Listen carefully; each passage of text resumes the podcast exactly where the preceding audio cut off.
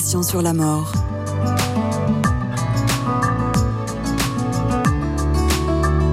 Une émission proposée par Christian de Cacré. Amis auditeurs des conversations sur la mort et donc sur la vie, bonjour. Notre invité aujourd'hui est diplômé de l'École nationale supérieure des arts et métiers. Après avoir travaillé dans la finance, il a été ordonné prêtre en 2009 au sein de la communauté Saint-Martin. Et depuis 2018, il est le recteur du bien célèbre sanctuaire Notre-Dame de Montligeon, le, le sanctuaire qui dit de lui qu'il fait du bien aux âmes, qu'il prie et encourage la prière pour les défunts. Donc Paul Denisot, bonjour. Bonjour Christian, bonjour à tous. Alors, j'ai eu le sentiment, vous me direz si j'ai tort, en, lisant euh, votre site, en, parcourant un peu tout ce qui parle de vous, que la dimension de prière pour les âmes du purgatoire avait laissé place davantage à la prière pour les défunts. Alors, est-ce que ça veut dire que le purgatoire est devenu plus difficile à évoquer dans le monde dans lequel nous vivons? Alors sans doute que le terme en, tant que tel, oui. C'est pour ça d'ailleurs même que dans le catéchisme de l'Église catholique, on utilise plutôt la prière pour les défunts qui revient finalement à la même chose. Parce que si on prie pour les morts, on prie pas pour ceux qui sont au ciel, parce que c'est plutôt eux qui intercèdent pour nous. On prie pas pour les damnés, parce que eux refusent notre prière. Donc si on prie pour les défunts, on prie en fait pour les âmes du purgatoire. Parce que qu'est-ce qu'on peut faire pour les morts quand ils sont morts? Eh bien, euh, on peut... Tout il y a cette intuition profonde dans le cœur de l'homme, mais qui n'est pas propre au catholicisme, hein, qui est propre à toute l'humanité, qu'on peut encore faire quelque chose. Des rites qu'on accomplit, des prières qu'on retrouve dans l'Égypte ancienne, qu'on retrouve dans les, dans les cultures, par exemple dans la culture africaine, c'est très fort. Euh, on, on, retrouve cette intuition qu'on peut faire des rites pour les défunts et qu'on peut les aider dans un, dans un temps de passage.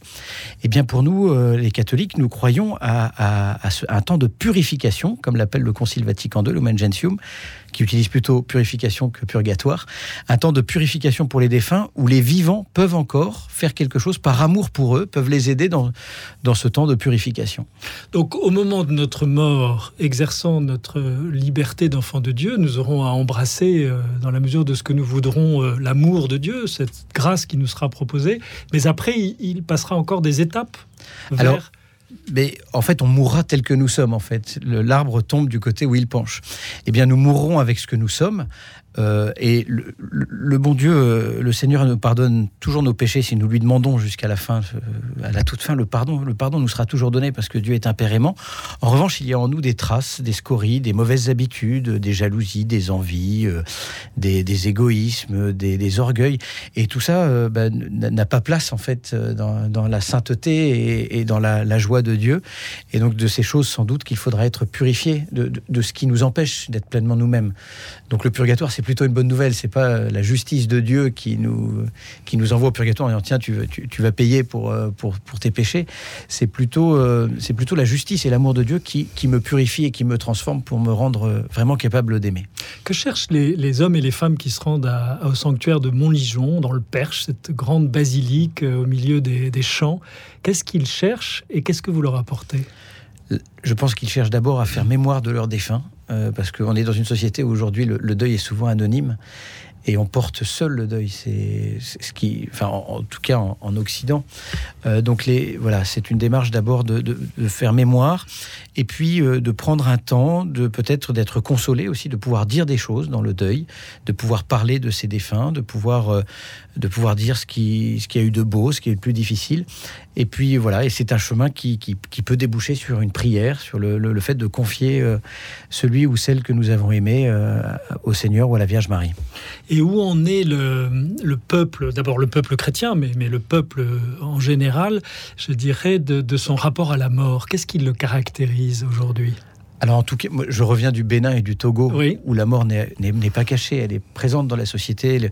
Je rencontrais des personnes qui avaient perdu un enfant à de l'âge de 11 ans ou de l'âge de 2 ans. En fait, il y a beaucoup de deuil et, la mort fait partie de la vie, euh, avec des deuils qui sont souvent dramatiques, la, la, la maladie, euh, des, morts violentes. Euh, et, la mort n'est pas cachée, elle est, assumée, elle est, célébrée, elle est pleurée, alors que peut-être que chez nous, en Occident, elle est, cachée, on n'en parle pas, elle est devenue quelque chose de tabou. Comment, vous l'expliquez? Qu'est-ce qui s'est passé, à votre avis, dans cette société pour qu'on en arrive là? Ben, je pense que c'est la toute-puissance de l'homme postmoderne qui, qui, refuse de mourir, en fait, qui refuse toutes les limites, qui refuse sa condition, qui refuse sa faiblesse, qui refuse, et donc qui refuse euh, le dernier obstacle de cet homme postmoderne qui veut être tout-puissant, c'est la mort. Et, la mort, elle se rappelle à nous, mais on ne veut pas en entendre parler parce qu'elle nous rappelle que nous-mêmes, nous allons mourir. Alors, il y, a cette dimension pédagogique dans la mort. Il y a mm. une pédagogie de la vie, au fond, dans, dans la conscience que tout d'ici est éphémère. Est-ce que c'est pas ça qui est le plus atteint aujourd'hui? Si, bah, la finitude, la vulnérabilité, la fragilité, et tout ça, ça fait partie de notre vie. Et, euh, le fait de nier la mort, finalement, c'est vouloir nier tout cela. Je suis d'accord, je tout à fait d'accord avec vous. est-ce qu'il y a une pédagogie de cette pédagogie? Enfin, je veux dire, comment est-ce qu'on peut remettre cette réalité dans, dans, les vies euh, des hommes et des femmes de notre temps, dès lors qu'ils euh, le rejettent tellement, si fortement? Je pense qu'il a d'abord le rappeler. Nous, à Montligeon, on le rappelle régulièrement que mmh. nous allons mourir. Euh, et, ça remet un peu toute notre existence en perspective, tous nos choix. Euh, ça nous permet aussi de célébrer les belles choses de notre vie, de prendre un peu de temps pour les, pour les accueillir, euh, plutôt que de courir en permanence après, après on ne sait plus trop quoi. il y a ça. Il y a aussi peut-être bah, rappeler aussi que les liens avec les défunts euh, sont, sont toujours vivants. Ça, c'est le cœur de notre, c'est au cœur de notre foi chrétienne euh, que ces liens d'amour continuent par-delà la mort. Et puis euh, aussi peut-être, eh bien, reparler du bien mourir de la bonne mort, c'est-à-dire de, la mort accompagnée, que malgré la souffrance, parce qu'on souffre tous, malgré la limite, on, éprouve tous les limites et on meurt tous, et eh bien dans ces souffrances, et même dans cette mort, il peut y avoir des choses très belles qui peuvent se vivre, et des choses qui ont un poids d'éternité. Il y a la dimension de salut que vous n'avez pas évoquée. C'est vrai que moi, je suis toujours frappé de voir à quel point, euh, dans les récits évangéliques, la question du salut est omniprésente. On ne cesse d'interroger le Christ sur cette question-là. Est-ce qu'aujourd'hui, elle s'est pas un peu effacée des préoccupations existentielles euh, de nos contemporains également? Si, parce que quand on nie la mort, vous avez tout à fait raison, quand on nie la mort, on nie euh, finalement la, finalité et le sens de la vie de l'homme. Et la question du salut, pour nous, le Christ est mort et donc il nous a rejoints effectivement dans, dans, ce, moment absurde a priori de la mort. Il nous y rejoint et il vient le transformer, il vient le transfigurer et le, et, le vaincre, ce moment de la mort. C'est le cœur, la, mort et la résurrection du Christ, c'est le cœur de notre foi. Et, euh, effectivement, euh, le Christ vient nous offrir nous ouvrir une perspective. Mais ce salut n'est pas un salut euh, idée, il est un salut personne.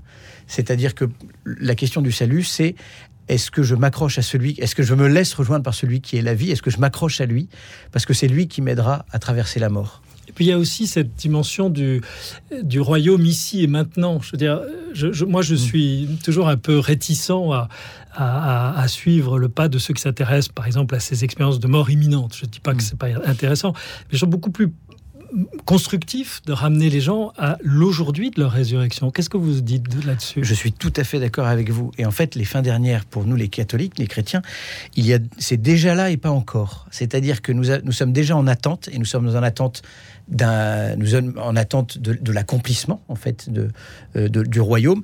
Et en fait, ce royaume se vit déjà aujourd'hui. Et donc, ce n'est pas parce que nous sommes tendus vers les réalités du monde à venir que nous ne vivons pas pleinement euh, le temps présent. Je pense qu'il y a deux moments importants dans notre vie. C'est le moment de notre mort. Sainte Marie, Mère de Dieu, prie pour nous, pauvres pécheurs, maintenant et à l'heure de notre mort, mais maintenant. le deuxième moment important, c'est le maintenant. Voilà, il faut tenir les deux. Ce n'est pas une fuite en avant. Euh, c'est euh, dans cette perspective de la rencontre avec le Christ, comment je vis maintenant et quel est le, qu'est-ce que je vis aujourd'hui et est-ce que je suis aujourd'hui capable de percevoir là où se manifeste le royaume dans ma vie? Qu'est-ce qui fait le chrétien différent du point de vue de son rapport à la mort? Je pense que le chrétien a peur comme les autres. Enfin, moi, en tout cas, plus je vieillis, plus, plus j'ai peur. L'inconnu, la solitude de la mort, tout ça, ça fait peur. En revanche, c'est de, c'est de se laisser rejoindre par quelqu'un c'est une personne pour nous, c'est une amitié, c'est un amour avec, euh, avec celui qui nous rejoint dans la mort. C'est un acte de foi qui n'empêche pas euh, les questionnements, les angoisses, euh, parfois des temps, de, des moments de désespoir. Mais c'est poser cet acte de foi que le Christ me rejoint d'abord aujourd'hui dans tout ce que je vis et comme il me rejoindra au moment de, ma mort où il viendra me chercher. Quelle est la, place du, du, sanctuaire de Montligeon dans l'Église aujourd'hui? Est-ce que est-ce que vous contribuez à justement à, placer cette question de la mort dans, le, dans la vie ecclésiale alors que le tabou était aussi présent finalement dans ce domaine-là? Alors je pense que les recteurs, enfin, mes prédécesseurs ont essayé et avec euh, bonheur parce que le, sanctuaire attire, euh, accueille de plus en plus de pèlerins. Euh, oui, je pense oui, que vous êtes en augmentation. En augmentation. Il y a de plus en plus de gens qui viennent. Et on intéresse et, on sent l'intérêt de nos contemporains sur la question des fins dernières, des catholiques, mais pas seulement, hein, des gens qui sont non croyants, qui viennent parfois à Montlégion pour nous interroger sur ces questions-là. L'intérêt de Montlégion, c'est aussi de nous stimuler sur ces questions-là, de nous faire travailler avec d'autres. voilà, on se rencontre aujourd'hui, on rencontre des philosophes. Enfin voilà sur, pour échanger sur cette question de la mort. Et puis, euh, redépoussiérer aussi le purgatoire. Aujourd'hui, on est en train de préparer un livre avec, euh, avec Bénédicte de Saint-Germain qui travaille au sanctuaire. Enfin, je suis en train de le, préparer avec elle. Et en fait, on, veut essayer de reproposer le purgatoire euh, de manière un peu renouvelée, parce que c'est vrai qu'on, vous le disiez au début de l'émission, enfin vous le supposiez, je pense, euh, que avec le, poids du 19e siècle euh, sur cette notion de purgatoire, finalement, c'est le pauvre a vécu une certaine désaffection de la part de nos contemporains, et peut-être qu'il faut le faire redécouvrir. Nous sommes à, une époque de, où la communication joue un rôle très important. Je vous dis ça parce que c'est vrai que ce que vous avez réalisé en interviewant récemment Stéphane Bern, mm. vous avez eu beaucoup d'impact. Au fond, c'est quoi ce que porte de plus fort cette interview C'est l'être humain souffrant qu'on découvre à travers ses euh, propos? Oui, c'est la spontanéité, parce que Stéphane est un ami du sanctuaire et il mmh. voulait nous aider justement pour la rénovation de la basilique. Et ça s'est fait comme ça, en fait. Et alors, euh, sur cette question-là, je, sais, je savais que c'était une question qui, le travaillait. Et le fait d'avoir cet entretien simple avec quelqu'un d'authentique, parce qu'il il ne joue pas. En fait, il est vraiment. C'est ce que j'apprécie chez lui. Le fait de parler de ça, de parler de la souffrance que ça peut susciter, euh, oui, effectivement, euh, ça rejoint les gens. Donc je renvoie nos auditeurs à cet euh, enregistrement. Dont Paul Denisot, recteur du sanctuaire Notre-Dame de Montligeon, merci d'être venu répondre à nos questions. Merci beaucoup Christian, merci à tous. Cette émission vous a été proposée par le service catholique des funérailles.